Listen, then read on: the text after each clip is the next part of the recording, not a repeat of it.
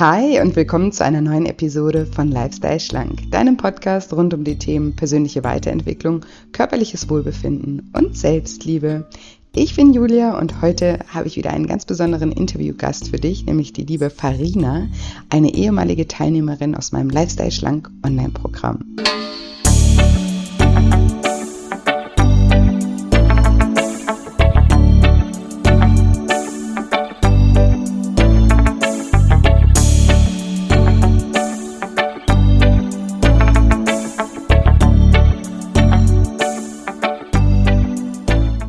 Ja, und wenn du dich fragst, wie es Farina trotz ihrer Essstörung geschafft hat, ihre Beziehung zum Essen und zu sich selbst zu verbessern, dann bist du in dieser Folge genau richtig. Hallöchen!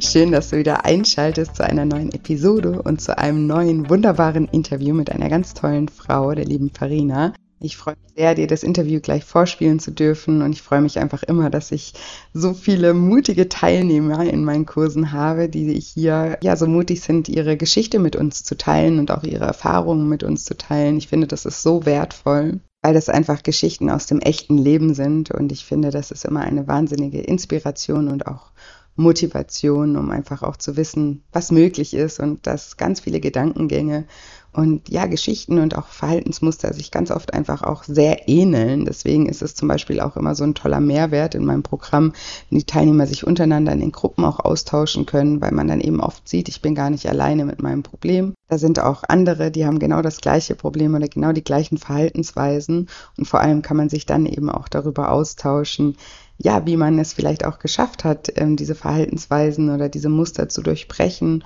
neue Gewohnheiten zu etablieren, neue Gedankengänge zu etablieren, einen neuen Umgang mit seinen Emotionen zu erlernen und so weiter. Und genau deswegen mache ich eben auch diese Podcast-Interviews, um euch einfach zu motivieren und zu inspirieren. Und wenn ihr euch darüber hinaus intensivere Unterstützung auf eurem Weg wünscht, dann meldet euch super gerne auch zum nächsten Lifestyle Schlank Online-Programm an. Die Anmeldung läuft noch. Ähm, wir starten alle gemeinsam am 11. April in die 10 Wochen von Lifestyle Schlank. Alle Infos dazu findet ihr unter shinecoaching.de unter dem Reiter Lifestyle Schlank. Den Link findet ihr aber auch hier in den Show Notes oder bei Instagram at julia-shinecoaching in meiner Bio. Genau. Und wenn ihr Fragen dazu habt, ja, fackelt nicht lang rum. Fragt mich einfach super gerne. Ich antworte euch sehr, sehr gerne. Und jetzt möchte ich euch nicht länger auf die Folter spannen und sage, liebe Farina, stell dich doch meinen Zuhörern gerne mal vor. Ja, ähm, hallo, mein Name ist Farina, ich bin 29 Jahre alt. Ähm, ich bin verheiratet, ich habe eine Tochter und bin aktuell mit meinem zweiten Kind schwanger.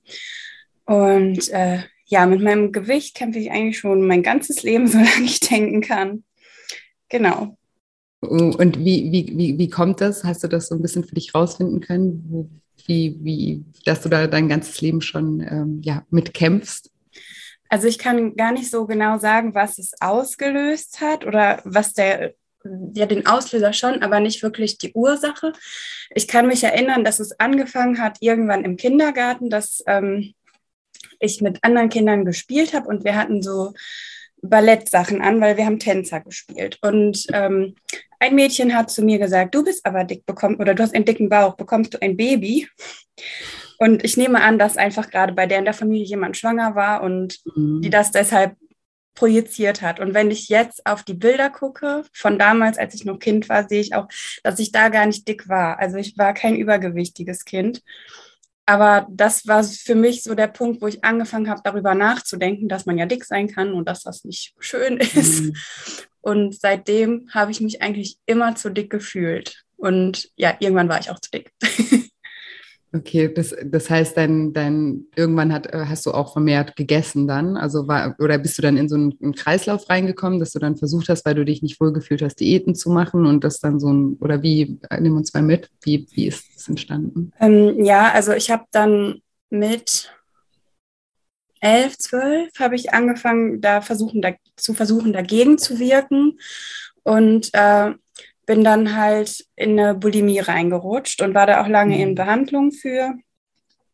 Genau, und äh, ja, damit habe ich dann eigentlich erst zugenommen, weil äh, ich dann jede kranke Diät ausprobiert habe, die es gibt auf diesem Planeten. Mhm. Und ähm, ja, dann kamen aber die Fressattacken und äh, natürlich das Erbrechen, aber trotzdem mhm. hat es, ja, ich sag mal, nicht gereicht zu erbrechen. Also ich habe dann trotzdem zugenommen. Und äh, ja, so ist es dann eigentlich erst gekommen, dass ich übergewichtig geworden bin. Also wenn ich mir da nie Gedanken drüber gemacht hätte, wäre es gar nicht mm. passiert. Ja, ja, ja, genau, das ist es ja, ne? dass man da irgendwann mal anfängt, das zu überdenken und dann Sachen ausprobiert und dann ja da schneller reinrutscht, als man irgendwie gucken kann. Und vor allem, wenn man so jung ist, ne, dann ist man ja auch nicht noch nicht reflektiert oder so. Oder, ne, ja. dann ist, okay, okay. Und wie bist du dann damals mit der Bulimie umgegangen? Also hast du da, ähm, hast du dir da Hilfe gesucht? Äh, ja, meine Eltern haben mich da quasi zu, zu Hilfe gezwungen. Ich wollte das damals nicht so einsehen, dass ich Hilfe brauche und dass ich krank bin. Und dann haben meine Eltern äh, mich vor die Wahl gestellt und haben gesagt, wir können das hier nicht mehr tragen, wir können das ähm, wir können da auch nicht mehr zusehen, wir wollen auch nicht mehr zusehen, wie du dich kaputt machst. Und äh, ich habe ja auch noch einen Bruder und dem gesagt, der leidet halt auch darunter. Und habe mich dann vor die Wahl gestellt, entweder du lässt dir jetzt helfen und äh, gehst in eine Klinik und machst eine Therapie oder du musst in eine äh, Wohngruppe für Jugendliche gehen, weil hier zu Hause können wir es nicht mehr tragen. Oh, wow.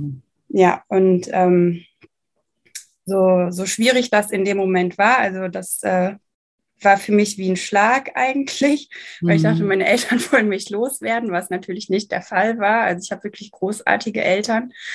Und ähm, ja, ich habe mich dann für die Klinik entschieden und war dann zehn Wochen in einer Spezialklinik für Essstörungen. Genau. Wie war das dort?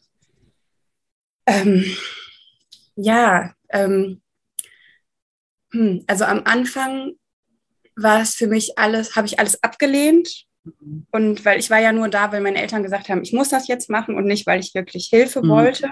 Deswegen habe ich gefragt, ob das, wie effektiv das dann war. Ja, ich habe äh, nach, ich glaube, vier Wochen Aufenthalt, habe ich tatsächlich versucht, mich normal in Anführungsstrichen zu ernähren. Also es ist in dieser Klinik so, man hat eine halbe Stunde Zeit zum Essen und am Anfang ist man portioniert. Also man bekommt mhm. eine gesunde, sag ich mal, Portion vorgesetzt und dann hat man eine halbe Stunde Zeit, das zu essen. Und ähm, weil Essgestörte ja auch dazu neigen, ewig lange zu essen. Mhm. Und ähm, ja, dann habe ich nach ein paar Wochen ist mir selber aufgefallen, dass ich immer entweder alles in drei Minuten inhaliert hatte und dann da noch 27 Minuten saß und gewartet habe, mhm. oder dass ich für einen Bissen fünf Minuten gebraucht habe und ähm, dann, egal ob ich wollte oder nicht, es gar nicht geschafft habe, diese Portion zu essen, weil ich viel zu langsam gegessen habe, je nachdem, was für einen Tag ich hatte. Und dann habe ich gedacht, ich versuche jetzt mal ganz normal zu essen. Und äh, es ging einfach nicht. Und das war für mich so der Durchbruch. Also ich habe dann nachmittags äh, meine Mama angerufen und hat Tränen habe gesagt, Mama, ich kann überhaupt nicht essen. Und ähm, ja, das war so der Wendepunkt für mich, wo ich mich dann auch auf die Therapie eingelassen habe.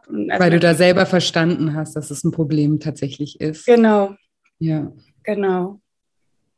Ja. Sp ja, spannend. Und, und also kannst du uns auch noch mal ein bisschen mitnehmen, wie das bei euch zu Hause war? Also deine Eltern haben ja gesagt, ne, haben sich ja vor die Wahl gestellt. Mhm. Wie hat sich das zu Hause auf eure Familie auch ausgewirkt, das, das Verhalten? Ähm, ja, also es war natürlich ein, ein Riesenthema. Ähm, es war, also in der Zeit vor der Klinik war es einfach super, super angespannt immer weil ähm, natürlich auch keiner vorher wusste, was für einen Tag ich gerade habe und wie ich mich dann beim Essen verhalte. Also ich war dann auch immer schlecht gelaunt bei den gemeinsamen Mahlzeiten. Ähm, es war immer so, dass wir eigentlich, äh, mein Bruder, meine Mama und ich gemeinsam gefrühstückt haben und dann haben wir abends, wenn mein Vater auch nach Hause gekommen ist, haben wir wenigstens eine Mahlzeit noch gemeinsam eingenommen, eine warme und das war einfach total angespannt für alle Beteiligten, weil es auch ja allen einfach den Spaß am Essen nimmt, wenn da jemand sitzt mhm. und nur da rumpickt in dem Essen oder alles in sich reinschlingt und die wussten halt auch, was dann danach passiert. Also mhm. ja, und meine Eltern waren natürlich auch krank vor Sorge, weil es natürlich einfach super ungesund ist, so zu leben. Ja. ja. Ja, definitiv. Und hat dann der Klinikaufenthalt was verändert im Nachhinein? Ja, also es hat ein wenig gedauert, bis man so das Vertrauen wieder aufgebaut hat, weil ich habe natürlich auch viel gelogen in der Zeit, mhm. ähm, ne, was ich alles gegessen habe oder eben nicht gegessen habe, weil ich hätte nie zugegeben, dass ich einen Fressanfall hatte, obwohl es offensichtlich war. Also selbst wenn meine Mutter wusste ja, was sie eingekauft hat und ähm, wenn sie dann sagt, so, hier war eigentlich noch eine Packung Käse und Brot und eine Tafel Schokolade. Wo ist das denn hin? Und ich habe gesagt, mhm. ja, keine Ahnung, habe ich nicht gegessen, weiß ich nichts von. Mhm. So, und ähm, ja, die hat, irgendwann hatten wir eine abschließbare Kiste für die Süßigkeiten, damit ich nicht mehr einfach alle aufesse. Ja, und das hat ein bisschen gedauert, dass wieder so, dass man ein entspanntes Verhältnis zueinander hatte und sich auch gegenseitig vertraut hat. Aber es ist irgendwann wiedergekommen. Also ich habe mittlerweile und mittlerweile auch schon lange ein wirklich sehr gutes Verhältnis zu meinen Eltern und auch zu meinem Bruder. Schön. Ja. Schön. Und das und, und dein Essverhalten, also das mit der Bulimie, also hat sich das dann tatsächlich auch langfristig verändert nach dem Klinikaufenthalt? Also ich habe zumindest aufgehört, mich zu übergeben. Mhm. ähm, allerdings habe ich mich immer noch hässlich und dick gefühlt und mhm. ähm, ja, war halt auch nicht wirklich schlank dann. Und ähm, ja, ich habe immer noch dann zwischendurch versucht, das, ähm, das zu ändern und habe äh, mal mehr, mal weniger skurrile Diäten ausprobiert. Also manchmal waren, also da, ich habe wirklich alles schon gemacht, von ähm, Weight Watchers, Kalorien zählen, Intervallfasten, Low Carb, aber eben auch so völlig bekloppte Sachen, wo man irgendwie nur Äpfel essen darf oder sowas. Mhm. Genau, das habe ich immer wieder gemacht. Ähm, ab und zu hatte ich dann auch zeitweilig Erfolg, aber das hat immer irgendwann wieder aufgehört. Also dann habe ich mal mit Weight Watchers 15 Kilo abgenommen, aber dann ist irgendwas passiert, was mich frustriert oder gestresst hat oder dann war ich im Urlaub und habe gedacht im Urlaub, ach komm, ist doch egal und dann bin ich nicht wieder reingekommen. Mhm. Und habe dann halt wieder natürlich alles zugenommen und noch mehr. Ja, genau. Also ich habe, ich hatte nach der, nach der, oder mit der Therapie hatte ich zumindest aufgehört zu brechen, aber so ein richtig gutes Verhältnis zum Essen oder zu meinem Körper hatte ich äh, nicht bekommen. Okay, war das dann auch der Grund, warum du dich dann ähm, in meinem Programm angemeldet hast? Genau, ja.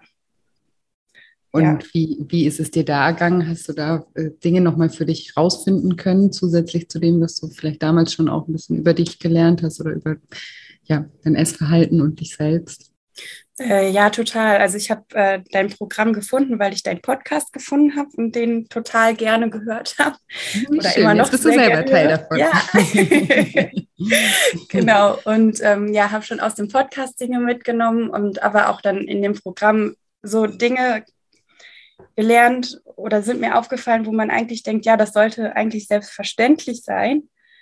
Aber es ist mir nie so aufgegangen. Zum Beispiel hast du an irgendeiner Stelle mal gesagt, dass ähm, deine Klienten öfters sagen, wenn sie nicht essen können, was sie wollen oder so viel sie wollen, dann haben sie weniger Lebensqualität. Mhm. dass du dann darauf antwortest, aber hast du auch weniger Lebensqualität, weil du nicht alles Geld ausgeben kannst, was du willst oder so oft in Urlaub fahren kannst, wie du willst. Und ich muss sagen, ich habe für mich auch immer bei jeder Diät gedacht, toll, jetzt kann ich wieder nicht essen, was ich will und dann ist das Leben nicht mehr so schön oder nicht mehr so lebenswert wie vorher. Aber es ist ja totaler Quatsch, weil du hast natürlich recht natürlich kann ich nicht in allem so viel machen, was ich will. Also, und warum sollte das beim Essen ausgerechnet anders sein?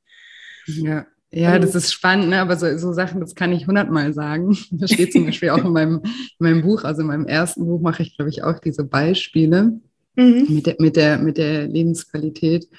Ähm, weil eben das was ist, was ganz, ganz oft eben gesagt äh, wird. Aber das kann ich persönlich, kann es so oft sagen, wie ich will. Das muss man halt selber, ne, muss es so auf einmal versteht man es, ne, was damit eigentlich ja. ähm, äh, ge gemeint ist. Und ja, es ist ja tatsächlich so, dass alles, was aus der Balance gerät, eigentlich ja nie ein gutes Gefühl ist. Ne? Natürlich würden wir auch alle, ne, wir haben ja alle so Vorstellungen, oh, wenn ich so viel, wenn ich im Lotto gewinnen würde und ja. so viel Geld hätte, dann wäre ich, dann hätte ich das glücklichste Leben. Ne? Tatsache wäre es wär auch nicht glücklich. Ne? Also ja.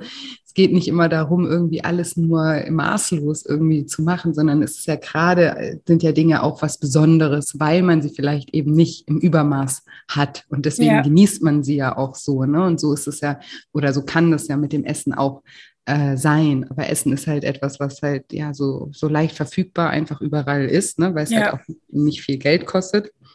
Ähm, im, Ver im, Vergleich jetzt zu anderen Dingen. Äh, Gott sei Dank auch nicht, aber äh, trotzdem ist es halt an jeder Ecke, ne, wird man auch irgendwie getriggert äh, dadurch und es ist überall für jeden irgendwie verfügbar, kein jetzt Luxusprodukt, äh, was sich nicht jeder leisten kann. Und da hat man dann halt, weil man sich sonst irgendwie schon auch viel einschränkt vielleicht im Leben, weil man eben auch nicht genug Zeit, nicht genug Geld, nicht, ne, hat, hat ja. man da so das Gefühl, aber da kann man dann, aber weil es eben finanziell auch möglich für einen ist.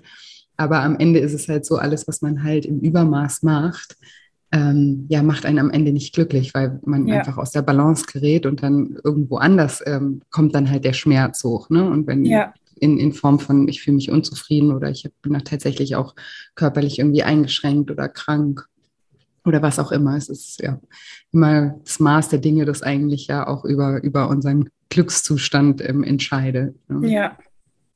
Ja. Ja, total spannend. Also das war eine Erkenntnis, die du für dich da mitnehmen konntest. Dass, ähm, ja. also, hat das so ein bisschen den Schalter dann umgelegt oder hast du dann angefangen, das anders zu beobachten? Äh, ja, also das äh, hat schon auch was für mich geändert und auch ähm, am Anfang macht man die, diese Beobachtung, mhm. also ne, das, das Ernährungstagebuch.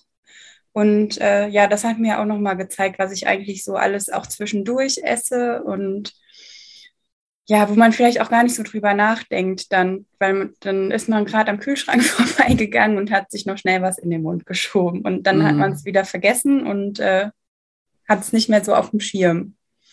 So, und ähm, jetzt ja. verliert gerade mein Faden. Nein, kein Problem. Ja, ja, das, aber das ist ja auch was ganz häufiges, eben dieses Bewusstsein. Also deswegen machen wir das am Anfang, machen wir das Ernährungstagebuch, um zum einen eben zu schauen, was für, also Ernährung, ich nenne es immer Ernährungstagebuch, irgendwann braucht es mal einen neuen Namen, weil das ja nicht nur ein Ernährungstagebuch ist, sondern da geht es ja auch darum zu schauen, eben welche Emotionen verknüpft sind, um eben zu beobachten, ja, in welchen Momenten esse ich eben und beim Ernährungstagebuch kommt dann eben erstmal raus, okay, es gibt vielleicht einige Momente, die emotional verknüpft sind, wo ich einfach esse, weil ich gestresst bin weil ich mich einsam fühle, weil ich ähm, mich belohne oder ne, weil mir langweilig ist oder was auch immer die Emotion dahinter ist. Und da kristallisiert sich dann oft eben ein Muster raus. Und auf der anderen Seite werden nämlich aber auch so Dinge aufgedeckt, die gar nicht mal so eine Bedeutung haben, außer dass sie so Angewohnheiten sind. Ne? Eben, man geht zum Kühlschrank, Kühlschrank auf, Autopilot ist an, hier Scheibe Käse ja. kurz mal in den Mund gedrückt. Und wenn man, wenn man dich dann am Abend fragt, na, hast du heute eine Scheibe Käse gegessen? Nö. ne, genau. man, und man hat sie jetzt auch nicht sonderlich genossen oder zelebriert ja. oder so, sondern einfach mal kurz inhaliert und dann war es weg und es gar nicht so bewusst mitbekommen. Und das ist auch was, ähm, ja, was viele äh, tatsächlich unterschätzen, halt dieses ganze ähm, zwischen, zwischendurch, was vielen auch sehr hilft, ähm, auch wenn, wenn ihnen das mal bewusst wird, ne? wenn sie wissen, okay, wenn ich irgendwie fünfmal am Tag an den Kühlschrank gehe und eine Scheibe Käse esse, könnte ich auch irgendwie eine ganze Mahlzeit noch, ähm, noch mal zu mir nehmen und die bewusst auch genießen oder so. Ja. Dann hätte ich mehr davon, weil mein Kopf einfach auch ähm, mit ist ne? und nicht ja. un unbewusst das irgendwie einfach nur weginhaliere. Ja, Ja, ja, und auch, dass man einfach weiter ist. Also das war auch so ein Punkt, der, also das war für mich eine Riesenerkenntnis. Das war mir wirklich nicht bewusst, dass ich oft einfach, also bei den Hauptmahlzeiten über das hinaus esse, was ich eigentlich brauche, einfach weil ich so gewohnt bin. Also zum Beispiel, wenn wir Brötchen holen, hole ich immer für mich zwei Brötchen. Und mhm. mir ist dann erst aufgegangen, ich bin eigentlich nach einem Brötchen satt. Warum esse ich das zweite Brötchen? so, und äh, also was wirklich erschreckend für mich war, auch, ähm, wir hatten ja einmal diese ähm, Challenge, dass wir nur die Hälfte essen sollen. Mhm. Und ich habe das extra auf einen Tag gelegt, wo ähm, mein Mann und ich Pizza bestellt haben. Wir versuchen, also einmal die Woche geben wir meine Tochter zu meinen Eltern und dann ähm, machen wir einen entspannten Abend und bestellen meistens irgendwas zu essen. Mhm. Und dann ähm, habe ich mir eine Pizza bestellt und habe die bewusst in der Hälfte durchgeschnitten und habe gesagt, so, ich esse jetzt die eine Hälfte und die andere Hälfte esse ich morgen. Und mir ist aufgefallen, dass ich nach der halben Pizza wirklich satt war. Und dann dachte mhm. ich, oh mein Gott, die ganze Zeit esse ich eigentlich das Doppelte von dem, was ich eigentlich brauche. Wie blöd. Und also so im Nachhinein fällt mir auch auf, dass ich ganz oft äh, oder fast immer eigentlich dann Bauchschmerzen hatte oder mich äh, halt dieses unangenehme Völlegefühl, wenn man viel zu viel gegessen hat. Mhm. Und da fragt man sich auch, wie doof, warum ist mir das nicht aufgefallen? Warum habe ich das gemacht? ja. Aber da, da war da auch das Motto, deswegen, das habe ich ja auch im Programm so ein bisschen dieses Motto, deswegen machen wir auch die Challenges, für die wir eben Lust haben, um mal einfach Dinge auszuprobieren. Ne? Wenn man im Kopf ganz oft denkt, nee, nee, das brauche ich, ne? ich esse immer mhm. zwei Brötchen, die brauche ich natürlich, wenn du was immer machst, dann ist es deine Gewohnheit und es fühlt sich dann natürlich als, das fühlt sich an wie ein Teil von dir. Und dann, wenn du nur drüber nachdenkst, dann natürlich hast du dieses äh, Gefühl von, das brauche ich, das gehört zu mir, weil es ja auch zu dir und deinem Leben irgendwie dazugehört. Ne? Oder ja. wenn du immer eine ganze Pizza isst und auf einmal sollst du nur die Hälfte essen. Also ich, ähm, ich kenne es von mir selber, ich glaube, euch in der Live-Sessions habe ich das auch mal erzählt, dass ich immer beim Italiener so einen großen äh, äh, mein Lieblingsgericht die Spaghetti mhm. Frutti di Mare ist und die ist immer riesengroß und ich habe jedes Mal Bauchschmerzen danach und dann habe ich irgendwann angefangen halt eine kleine so eine Rentnerportion als die zu bestellen und also ich habe jedes Mal, wenn die dann kommt, gucke ich die an und denke mir, ist viel zu klein, da werde ich bestimmt nicht satt von. Ich hätte doch die große nehmen sollen. Ja, das denke ich wirklich jedes Mal. Und dann esse ich sie und bin satt. Ne? Und ich muss mich immer davor dann, also wenn ich die bestelle, dran erinnern, sei, also sei klug einfach weil du weißt, du bist danach satt und hast eben keine Bauchschmerzen und kannst danach vielleicht noch ja, irgendwo hingehen und musst dich nicht ins Bett rollen mit Bauchschmerzen ja. oder so. Ne? Und das ist halt dieses, dieses Gefühl ist einfach, wenn man irgendwie was gewohnt ist oder wenn es auch heißt, ne, nur die Hälfte. Also ich weiß auch bei dieser, ne, ess die, ess die Hälfte Challenge bei dem Tag, mhm. da ist ganz viel Panik auch bei ganz vielen, ne? weil das ist dann natürlich, ja, es fordert einen einfach auch heraus. Aber ganz oft, wenn man dann diese Erfahrung mal macht und es einfach spielerisch sieht, das ist ja nicht irgendwie ein Teil von vom Programm, dass man irgendwie jetzt zehn Wochen die Hälfte essen soll, ja. sondern das ist einfach nur ein Tag, wo man eben mal un unterschiedliche, also in den ersten Wochen machen wir ab und zu so Challenges so tageweise, einfach um mal wieder neue Erfahrungen zu machen und die dann zu bewerten, was hat es mit mir gemacht, was hat es in mir ausgelöst, welche Emotionen kamen da hoch, ne, was ist da in mir ja. passiert. Und es kann eben dann eben auch so passieren wie bei dir, dass man irgendwie merkt, krass, ich bin ja schon satt nach einem Brötchen und krass, eine halbe Pizza würde es eigentlich auch tun. Ne? Und ja. dann mit der Information kann man ja schon wieder total viel anfangen und auch damit arbeiten. Ne? Ja. Ja, sehr spannend. Und hast du bei diesem ähm, Ernährungstagebuch oder am Anfang, wo wir in die, Beobacht, äh, in die Beobacht Beobachtung gehen, ähm, auch äh, rausgefunden, was für emotionale Gründe bei dir äh, das Thema waren oder Thema sind? Äh, ja, also ich greife gern zum Essen, wenn ich gefrustet bin, über was auch immer. Also wenn mich irgendwas ärgert und ich denke, boah, der Tag ist schon wieder vorbei eigentlich jetzt, mhm. dann, äh, dann gehe ich gerne an den Kühlschrank und irgendwas Süßes halt. Also ich bin eine totale Naschkatze, das äh, ähm, ja, und äh, was auch für mich ein Thema ist, ist Langeweile. Also, mhm. und das heißt gar nicht, gar nicht mal, dass ich nicht was zu, nichts zu tun habe, sondern so, dass mein Kopf einfach gelangweilt ist. Also ich bin momentan noch in Elternzeit und ähm, bin halt, ich sag mal, vom Kopf wenig gefordert. Ich beschäftige mich den ganzen Tag mit einem Kleinkind und mit dem Haushalt. Und dann ist es äh, schon mal so, dass ich irgendwas hier aufräume oder sauber mache und ähm, mit meinen Gedanken ganz woanders bin und äh, ja, mein, mein Kopf sich einfach dabei langweilt. Ne? Es fehlen einem so die Gespräche mit Erwachsenen oder auch vielleicht der Beruf, der einen ein bisschen fordert. Und dann äh, denke ich mir, ach ja, jetzt habe ich die Küche sauber gemacht, dann esse ich jetzt eine Milchschnitte. so ein Stück weit ist es dann auch Belohnung. Und ähm, ja, das sind so die, die Auslöser. Okay, und, und konntest du da neue Strategien für dich äh, erarbeiten, was, wie, wie du da ja, vorgehen kannst, um das irgendwie zu ersetzen, das Essen in solchen Momenten? Äh, ja, also ich, wenn ich gefrustet bin, dann versuche ich einfach einmal kurz durchzuatmen und mir halt bewusst zu machen, dass mir das Essen jetzt gar nicht hilft. Mhm. Also ähm, ja, also einfach daran zu denken, dass es mir danach nicht besser gehen wird. Ich hatte, ich war gestern Abend sehr frustriert, weil meine Tochter nicht schlafen wollte. Und äh, ich war irgendwann einfach nur noch müde und sauer. Und dann kam so der Gedanke, ich möchte mich jetzt auf die Couch schmeißen, irgendeine blöde Serie anmachen und eine Schale Eis essen. Mhm. Und dann ist aber so mein Gedanke gewesen, ja, und wenn ich jetzt diese Schale Eis esse, was passiert dann? Dann bin ich immer noch müde und immer noch frustriert und sauer und bin aber zusätzlich auch noch mehr frustriert, weil ich was gegessen habe, was über meinen Kalorienbedarf hinausgeht und habe wahrscheinlich noch Bauchschmerzen, weil ich dann natürlich nicht nur drei Löffelchen Eis esse, sondern viel zu viel. Mhm. Genau. Und äh, das heißt, du machst dir das wirklich bewusst in solchen ja, Momenten. Ja, genau. Das ist, ja, das ist ja schon so viel wert, ne? weil auch das sind ja dann ganz oft so Automatismen, Automatismen, ja. die da ablaufen, wo man gar nicht, ja, gar nicht drüber nachdenkt, sondern es dann halt einfach dieses Bedürfnis an einem aufsteigt. Ne? Und das ist halt was, was man ja auch gelernt hat, dann irgendwie zu tun. Wenn, wenn du, in deinem Fall, wenn du frustriert bist, dann ist das so dein Ventil. Ne? Ich esse jetzt ja. hier eine Riesenschale Eis und gucke irgendwie Netflix oder so. Ja. Und dann macht man das halt einfach. Ne? Aber wenn man die Chance hat, sich einmal kurz noch mal Gedanken darüber zu machen, was dann das Resultat davon ist und wie man sich dann danach fühlt und ob das irgendeine Besserung des Zustands mit sich bringt, dann ist die Antwort ja meistens irgendwie nein. Ne? Ja, also, genau. Und das, das kann ja schon helfen, dann eben die ein oder andere bessere Entscheidung in dem Sinne ja. äh, zu treffen. Sehr gut. Und ähm, mit der Langeweile, hast du da auch was ähm, für dich rausgefunden oder irgendwie Ideen, wie, wie du da anders mit umgehen könntest?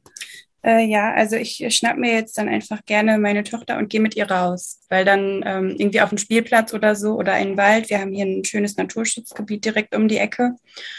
Und ähm, dann bin ich weg vom Kühlschrank, sage ich mal. Ich nehme dann auch kein Geld mit, um mir irgendwo was zu essen zu kaufen zu können. Ähm, und äh, ich habe auch festgestellt, so wenn man ein bisschen rausgeht, dann geht es einem irgendwie auch direkt gut, so an der frischen mhm, Luft, wenn dann noch total. die Sonne scheint. Und äh, ja, meine Tochter freut sich halt auch, wenn ich dann mit ihr auf den Spielplatz gehe und sie schaukelt und lacht und dann, äh, dann geht es mir eigentlich auch gut und dann ist das Problem gelöst.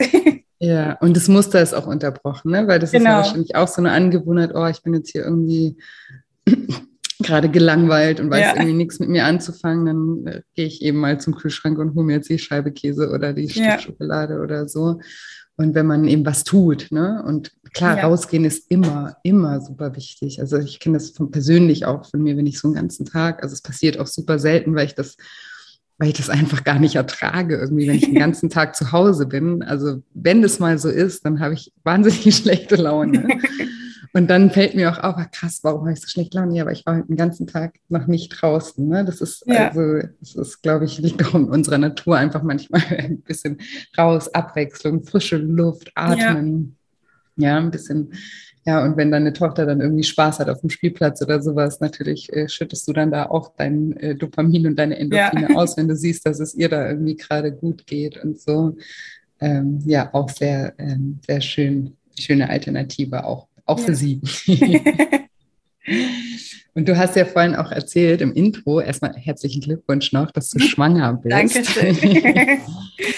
Und ähm, auch spannend, weil ich die Frage ganz oft gestellt bekomme, das heißt ganz oft, aber schon öfter, ähm, von Menschen, die sagen, entweder sie planen irgendwie schwanger zu werden, ähm, mhm. ob sie das Programm dann irgendwie trotzdem machen sollten. Und ich antworte dann immer, also, dass es ähm, aus meiner Sicht äh, zumindest, man sollte jetzt nicht unbedingt abnehmen während einer Schwangerschaft, mhm. irgendwie in einem Defizit sein, aber man möchte ja auch irgendwie dieses Thema vielleicht für sich klären. Ne? Also ja. ähm, bevor man jetzt irgendwie wieder, äh, also bevor man ein Kind auf die Welt äh, äh, bringt und, und mhm. vielleicht halt da, da, auch seine Muster auf das Kind dann indirekt in irgendeiner Weise auch überträgt. Ähm, wie, wie siehst du das? Hat dir, also bist du froh, dass du das trotz Schwangerschaft jetzt ähm, gemacht hast, das Programm? Ja, auf jeden Fall. Also ähm, die Schwangerschaft war auch geplant. Also als ich das Programm angefangen habe, wusste ich, dass ich möglicherweise zwischendurch dann schwanger werde. Man weiß das ja nicht immer so, wie schnell es klappt. Ja. Ähm, und ja, also ich habe jetzt, ähm, natürlich bin ich jetzt nicht mehr im Kaloriendefizit, also ich nehme jetzt nicht mehr ab. Ähm, aber es lohnt sich auf jeden Fall trotzdem, sich auch mit sich selbst zu beschäftigen. Also es geht ja mhm. nicht nur ums Essen, sondern auch ähm, darum, dass man zu sich, zu sich selber findet und sich selber annehmen lernt, was für mich ein total großes Thema ist. Und halt, also auch eine meiner größten Ängste bezogen auf meine Kinder ist wirklich, dass ich denen mein, mein gestörtes Essverhalten weitergebe und dass mein, mhm. meine Tochter und äh, oder auch das Kind, was von dem ich jetzt noch nicht weiß, was es wird, mhm. ähm, irgendwann vorm Spiegel stehen, so wie ich jahrelang vorm Spiegel gestanden habe und denke, Gott, sehe ich scheiße aus. Ich bin so hässlich, mhm. ich kann gar nichts und morgens auf die Waage gehen und zusammenbrechen und ein völlig verkehrtes Verhalt, ähm, Verhältnis zum Essen und zu sich selbst bekommen. Also, mhm. weil ich halt, also dadurch, dass ich mich mit dem Thema Essstörung halt auch auseinandergesetzt habe, weiß ich auch, dass es oft in Familien weitergegeben wird. Und ähm, ja, Kinder lernen ja auch einfach durch ein Vorbild. Also ich kann meiner Tochter tausendmal am Tag sagen, es ist völlig egal, wie du aussiehst, du bist immer wertvoll, ganz unabhängig von deinem Gewicht. Und äh, mhm. kann ihr auch einen tollen Vortrag darüber halten, wie man sich gesund ernährt. Wenn sie es bei mir anders sieht, ja. dann wird sie das machen, was ich ihr vorlebe und nicht das, was ich ihr sage.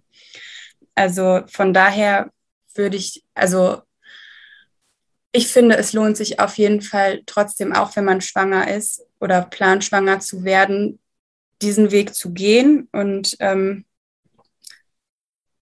ja, also man kann ja sich auch in der Schwangerschaft sehr bewusst ernähren. Also ich habe mal ähm, heute Morgen noch in meinen Mutterpass geguckt. Bei meiner Tochter hatte ich zu diesem Zeitpunkt in der Schwangerschaft schon vier Kilo zugenommen. Mhm. Und äh, weil ich damals auch gesagt habe, oh ja, jetzt bin ich schwanger, dann kann ich ja essen, was ich will, ist ja mhm. völlig Wurst. so, und dann hatte ich nach der Geburt 13 Kilo mehr als vor der Schwangerschaft. und, ähm, ja, und jetzt habe ich äh, noch gar nichts zugenommen. Also mir war auch am Anfang sehr, sehr schlecht. Das spielt da vielleicht auch ein bisschen mit rein, aber ich achte total darauf, dass ich jetzt auch wirklich gute Sachen esse für, also, ne, weil es ja auch mhm. Einfluss auf mein Baby hat, was ich esse. Ja. Und ähm, dass das nicht nur irgendwie Süßigkeiten sind. Und ich zähle trotzdem weiter Kalorien. Wie gesagt, ich bin natürlich jetzt nicht mehr in einem Defizit. Es ist gerade nicht mein Ziel abzunehmen. Aber trotzdem kann man sich ja bewusst machen, was man isst und darauf achten. Ja, total. Ja, ja und finde ich auch nochmal wichtig, weil ja, das ja auch so ein Glaubenssatz ist, so ein Gesellschaftsglaubenssatz. Ne? Wenn man schwanger ist, dann muss man für zwei essen. Ja. Und, ähm, dann, und dann am besten aber auch nur Blödsinn. Ja. ähm, so ein Freischein halt irgendwie, ne, der den Körper ja am Ende viel mehr belastet, als dass er jetzt ja. irgendwie ne, deinem Kind oder dir gut tut. Wenn du jetzt jeden Tag irgendwie in der Schwangerschaft nur Schokolade und Kuchen mhm. und Eis isst, ne, dann tut das weder deinem äh, Körper noch deinem Baby irgendwie gut. Und deswegen, so wie du sagst, bewusst, man muss jetzt nicht in, in Defizit sein, ähm, und in, in, einen Mangel irgendwie geraten, das auf keinen Fall. Aber ja. eben man kann sich ja bewusst ähm, ernähren und eben seine Gewohnheiten, die man vielleicht langfristig auch etablieren möchte, weiter trainieren. Weil das ist ja auch, also wenn du jetzt sagst, ne, ich achte trotzdem auf meine Kalorien und Kalorien zählen ist was, für was ich mich persönlich ähm, entschieden habe, was für mich gut funktioniert. Ja. Und ich möchte da jetzt nicht irgendwie wieder den Faden verlieren, sondern ich möchte jetzt auch die neun Monate nutzen, um weiter irgendwie das so zu trainieren, wie ich das danach auch weitermachen möchte, wenn wenn ich dann auch wieder abnehmen möchte. Von daher finde ich das, ähm, ja, finde ich das eine gute Entscheidung. Und ich glaube eben auch, so wie du gesagt hast, dass man ja im Programm sehr viel mit sich mit sich selber auseinandersetzt. Und ich glaube, das kann keinem Menschen auf der Welt schaden. Nee. Und gerade auch, ähm, sage ich auch immer, man kann ja auch so viel lernen, was man auch seinen Kindern mit auf den Weg gibt. Ne? Also wir machen ja, ja auch ganz intensiv äh, Thema Glaubenssätze. Frage ich dich auch gleich nochmal, mhm. was da so bei dir hochkam. Und ähm, an der Selbstliebe arbeiten wir, und am Selbstbild und an den Werten. Und das sind ja alles Dinge, ähm, wenn man da mal bewusst sich mit auseinandersetzt, ne, das verändert ja was, ne? wenn man ja. das einmal im Bewusstsein ist. Und das sind ja dann auch Dinge, wo du dann in deiner Erziehung vielleicht auch darauf achten wirst, dass du deinen Kindern eben, äh, dass du da bewusster mit Dingen, die du sagst oder machst, bist, weil du dann weißt, okay, daraus können eben wieder irgendwelche Glaubenssätze, sabotierenden entstehen, die ja. vielleicht mein Kind, ne? Und dann auf der anderen Seite vielleicht welche mit einbaust, wo du dir denkst, das ist gut, das stärkt die oder ja. so kann man da ja auch ähm, ja einiges, glaube ich, für die Erziehung ähm, auch, auch ähm, mitnehmen. Ja. Genau. Ja, Thema Glaubenssätze. Was war da so los bei dir? Ähm, ja, also ich glaube, der blockierendste Glaubenssatz, den ich so gefunden habe, war, dass ich auf keinen Fall abnehmen kann, weil ich eine Essstörung habe.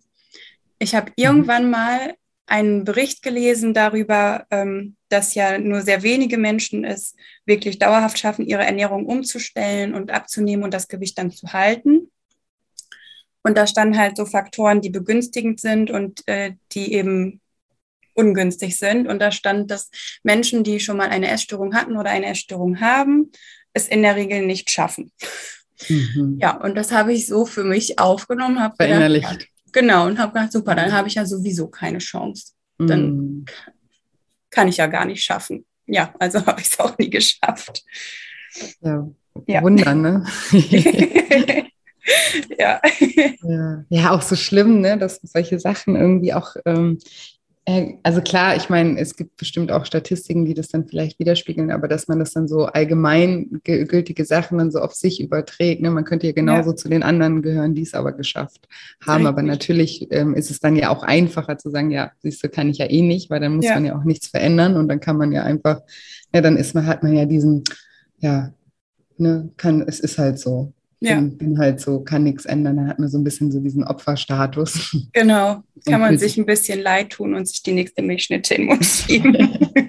ja, hart ausgedrückt ist es, ist ja. es so. Ne? Und, aber man ist damit ja nicht glücklich. Und das ist nee. ja das, ja, ne? das ist ja auch nur vorderscheinlich dann der einfachere Weg. Eigentlich ist es der viel schwierigere Weg. Und eigentlich ist der einfache Weg immer der zu sagen, okay, ich nehme jetzt die Zügel in die Hand und ähm, ja, entscheide mich einfach da, dafür, dass das ja mein Leben ist und meine Entscheidungen sind und dass ich da jeden Tag auch neu entscheiden kann. Und wenn ich das nicht mehr möchte, wenn ich das wirklich nicht mehr möchte, natürlich kann ich mich verändern, ja. Und dann ja. bin ich halt, bin ich die, die in die Statistik auf der anderen Seite mit reinspielt.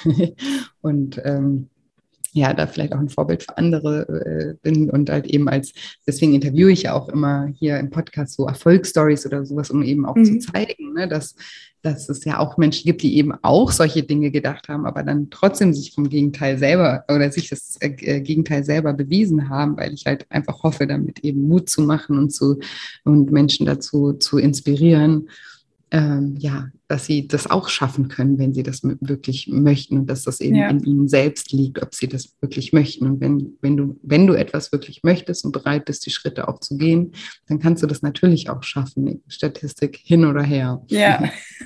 ja, ja, spannend. Und wie hast du den für dich umgewandelt? Ja, also ich habe, äh, also es war wirklich schwierig für mich, den, Glaube ich. Den, ähm, ja, den um, umzu, umzuwandeln, so dass es mir nicht mehr im Weg steht. Aber ähm, ja, also ich bin für mich zu dem, zu dem neuen Glauben, sag ich mal, ähm, gekommen, dass ich nun mal nicht alle bin und äh, jeder Mensch ist individuell und auch jeder Mensch mit einer Essstörung ist anders. Also, mhm. ne, also man wird ja so gerne über einen Kamm geschert. Äh, also alle essgestörten Teenie-Mädchen sind alles äh, intelligente, schüchterne Kinder aus Familien mit Überbehütung oder so, keine Ahnung. Mhm, das ja. ist so das Klischee. Ja, Aber ähm, ähm, genau, das trifft natürlich nicht auf jeden zu. Und warum sollte es dann auf jeden zutreffen und warum sollte es auf mich zutreffen, dass ich dann keine Chance habe abzunehmen? Und ähm, ja, eben auch durch deinen Podcast habe ich schon gelernt, dass äh, eigentlich jeder abnehmen kann und dass dieser, ähm, ja, diese ganzen Hindernisse, die man sich einredet, wie ich habe einen schlechten Stoffwechsel oder ich bin zu alt oder was auch immer, mhm. dass es eigentlich Quatsch ist. Und ähm, genau, und so habe ich mir dann gesagt, das mag vielleicht die Statistik sein, aber ich muss da nicht reinfallen. Und ja. ähm, Finde ich mega cool. Ich bin nicht alle, finde ich ja. super. finde ich ein super Satz. Den sollte man sich in vielen Dingen auch öfter mal ähm, ja, bewusst machen, dass man sich eben nicht über so einen, immer über so einen Kamm scheren lässt oder sich ja. selber über so einen Kamm äh, schert, sondern da vielmehr auch irgendwie darauf achtet, ne, wie individuell man ist. Und außerdem ist man ja nur alle, wenn man eben macht, was alle machen. Und ja. man macht oft, was alle machen, weil irgendwo steht, dass das jetzt alle machen. Und wenn da irgendwo steht, ja, alle, die an einer Essstörung leiden, sind nicht heilbar, dann hat man ja. sich selber schon sozusagen damit eingestuft und macht ja. dann halt auch das, was alle machen, weil ja. ist ja eh nicht anders. Ne? Also Ähm, ja, finde ich einen sehr guten Ansatz. Ich bin nicht alle. sehr, sehr, sehr, sehr, sehr cool. Und du hast ja vorhin auch gesagt, dass du eben, dass ein, ein ganz großes Thema ähm, für dich eben auch Selbstwert ist und, und mhm. die Beziehung zu dir selber einfach auch. Ähm, konnte dir da das Programm ein Stück weit helfen, da mit dir mehr in, in, in Balance äh, zu kommen? Äh, ja, also vor allem die, die Spiegelübung. Mhm. Ähm, ich muss sagen, das ist mir am Anfang total schwer gefallen. Ja, ich habe mich wirklich Banane gefühlt, mich vor einen Spiegel zu stellen und mir zu sagen, Farina, ich bin stolz auf dich und weil du was auch immer so oder ich gönne dir und weil das war für mich sehr unnatürlich, sag ich ja. mal. Normalerweise gehe ich am Spiegel vorbei und denke, ja, siehst doof aus, alles klar, tschüss. So. ähm, ja, also ich gucke eigentlich äh, habe ich nie gerne in den Spiegel geguckt und deswegen war das sehr, sehr skurril für mich und dann auch diese solche Sachen halt zu mir zu sagen. Also ich musste mich da wirklich zu, zu überwinden und zu zwingen, das überhaupt zu starten. Ähm, aber ich äh, muss auch sagen, es ist mir dann äh, mit der Zeit leichter gefallen und ähm, es ist mir dann auch leichter gefallen, Dinge zu finden, weil erstmal stand ich da und okay, ich soll mir jetzt sagen, warum ich stolz auf mich bin. Ja, keine Ahnung, warum bin ich stolz auf mich? Hm weiß ich jetzt auch nicht. Und ähm, ja, aber mit der Zeit ist es mir dann leichter gefallen, auch ähm, mir überhaupt das zu sagen und auch Dinge zu finden, wo ich stolz drauf bin. Und genauso war das auch mit dem Dankbarkeitstagebuch. Mhm. Da kommt ja, glaube ich, auch vor, ich bin heute stolz auf mich, weil und äh, mhm. ich bin mir heute oder ich bin meinem Körper heute dankbar dafür. Und mhm. ja, da saß ich auch die ersten Male drüber und dachte, ähm, ja, weiß ich jetzt auch nicht. Hm. Aber so, also je, je, öfter man das macht, umso besser geht es. Und ähm, ja. ja, genau. ja, sehr, sehr wichtig auch, auch dieses, ne, das ist ja natürlich auch ein Training und das ist ja klar, jemand, das ist ja genau das. Das ist ja der Grund, warum du mit dir selber nicht in Balance bist oder in Frieden bist, ist, weil du deinen Filter oder ne, also darauf eingestellt hast, zu gucken, was an dir nicht gut ist, was nicht ja. passt, was du noch nicht richtig machst. Ne? Und ich sage ja immer, wer sucht, der findet, egal was du suchst oder ne, das ja. ist, je nachdem, was du in die Suche eingibst, die Ergebnisse werden dir irgendwie auch angezeigt. Und ähm, wenn du halt immer nach Gründen suchst, warum du eben jetzt nicht schön bist oder dein Körper nicht schön ist und du nicht gut bist, dann begründest du dir das ja jeden Tag, jeden Tag, jeden Tag. Und das ist dein, das ist dein Film, der jeden Tag abläuft oder auch der, der Prozess, der jeden Tag abläuft. Und wenn du dann auf einmal so einen ganz anderen Prozess starten sollst und auf einmal sagen sollst, ja, okay, für was bin ich mir dankbar, für was bin ich meinem Körper dankbar oder was auf was bin ich heute stolz, dann klar, am Anfang ist man dann so ein Riesenfragezeichen. Ja. Und denkt sich, äh, weiß ich nicht, nix, ist ja klar, Hab, gibt nichts.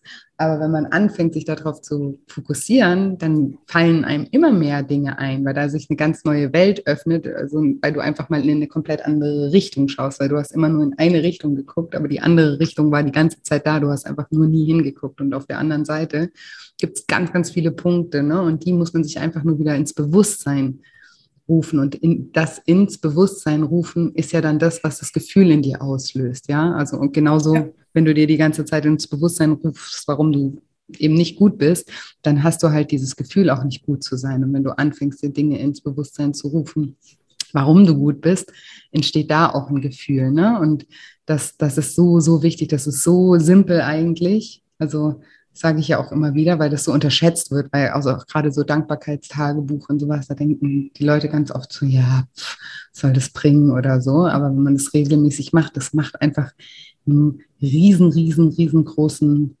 Unterschied. Und ähm, ja, auch die Spiegelübung. Und ich kann total verstehen, dass das natürlich am Anfang super weird ist. Also ja. für alle, die gerade zuhören und auch nicht wissen, was die Spiegelübung ist, da stellt man sich einfach vor den Spiegel und schaut sich in die Augen. Und sagt sich einfach ein paar Sätze und natürlich ist das ganz komisch, wenn man dann so mit sich selber spricht und dann auch noch was Nettes zu einem sagt und nicht ja. sagt, oh, da ein Pickel, hier Doppelkinn, da das, ne, das, was uns normalerweise erstmal ins Auge fällt. Aber auch das ist eben auch ein Training und dass man das auch ernst nimmt und dann nicht nach dem ersten Mal gleich aufgibt und sagt, na, nee, es ist nichts für mich, fühl, fühl da nichts, weil natürlich wirst du nicht gleich am Anfang was spüren, also was Positives spüren. Ne? Aber wir programmieren unser Gehirn mit so viel Müll. Und ja. das sind Möglichkeiten, wie wir einfach dagegen wirken können. Ja, und das, ähm, ja, ich, ich kann da immer nur kann ja immer nur sagen, dass, das, dass man das wirklich ernst nehmen sollte und wirklich mit so, in Anführungsstrichen, Kleinigkeiten, dass man da ganz, ganz viel auch an Lebensqualität einfach gewinnt, ja, weil sich das, die, dieses Verhältnis zu sich selbst dadurch eben auch verändern kann. Ja. ja. Sehr schön. das freut mich sehr. Und gibt es sonst noch vielleicht irgendwie die ein oder andere Erkenntnis, irgendwas, was, was ich jetzt dich nicht gefragt habe, aber was irgendwie noch wichtig für dich war, was du aus dem Programm für dich mitgenommen hast, was du auch denkst, was vielleicht den einen oder anderen Hörer äh, inspirieren oder motivieren könnte? Mm. Ich muss da kurz drüber nachdenken. Ja, bitte. Gerne.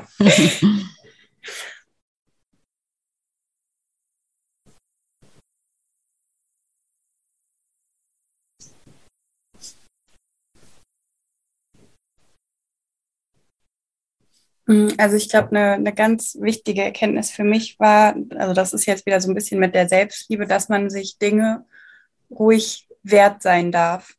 Und damit meine ich jetzt nicht, dass man es sich wert ist, sich äh, was Tolles zu essen zu holen, sondern ähm, dass man es sich wirklich wert ist, auch sich mit sich selber zu beschäftigen. Mhm. Und ähm, ja, also ich auch ah, ist so schwierig, das auszudrücken. ähm, ja, also sich diese Zeit zu nehmen, um sich mit sich selber auseinanderzusetzen und damit, was hat mich eigentlich hier hingeführt und warum bin ich so, wie ich bin oder warum ist mein Essverhalten so, wie es nun mal ist.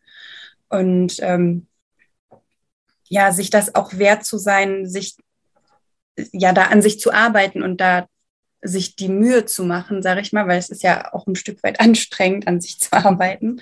Ja. Ähm, ähm, ja, aber sich das, diese Mühe auch wert zu sein, weil ich meine, ne, man strengt sich für tausend Dinge im Leben an, für den Job oder weil man für irgendwas spart oder weil man irgendwas anderes erreichen will. Ich weiß nicht, für irgendein Hobby vielleicht, wo man ähm, wo man was leistet oder für die Familie oder was auch immer. Also es gibt ja mhm. tausend Dinge im Leben, wo man, wo man für arbeitet und wo man Zeit und Mühe investiert und warum nicht auch für sich selber. Ja, ach, wie schön. Gott sei Dank habe ich dich gefragt. Nein, so, so wichtig. Also so ein wichtiger äh, Punkt, ja, sich selber die Zeit und die Mühe wert zu sein, an sich zu arbeiten und sich da auch mal eine Zeit lang vielleicht in den Fokus auch in den Fokus der Aufmerksamkeit von sich selbst zu stellen, ne? weil ja. eben ganz oft eben die Arbeit ist im Fokus oder die Familie ist im Fokus, äh, der Partner ist im Fokus ja. oder was auch immer oder das Hobby oder so und natürlich ist auch alles Teil unseres Lebens und es darf auch zeitweise so sein, aber manchmal und gerade in den Momenten, wo man eben merkt, man ist aus der Balance geraten und es gibt ein Thema im Leben, das belastet einfach mich und ich komme da im Moment nicht raus in meinem Alltagsstrudel, dann bestimmte Themen brauchen einfach manchmal für eine gewisse Zeit den, den Fokus drauf. Ne? Und dann auch diese ja. Zeit und diese Intensität, damit einfach mal ähm, sich auch auseinander ähm, zu setzen und dass, dass man sich in solchen Momenten das auch ja, gönnt und, und wert ist und eben auch auf, ja, auf Englisch gibt es ja diesen Spruch so, the, the quickest way out is always through, also der schnellste Weg mhm. raus, es geht immer hindurch und manchmal müssen wir eben erstmal hindurchgehen, auch wenn es anstrengend ist, ähm, um eben eine langfristige Besserung auch zu erzielen. Ja, wenn wir es immer nur irgendwie versuchen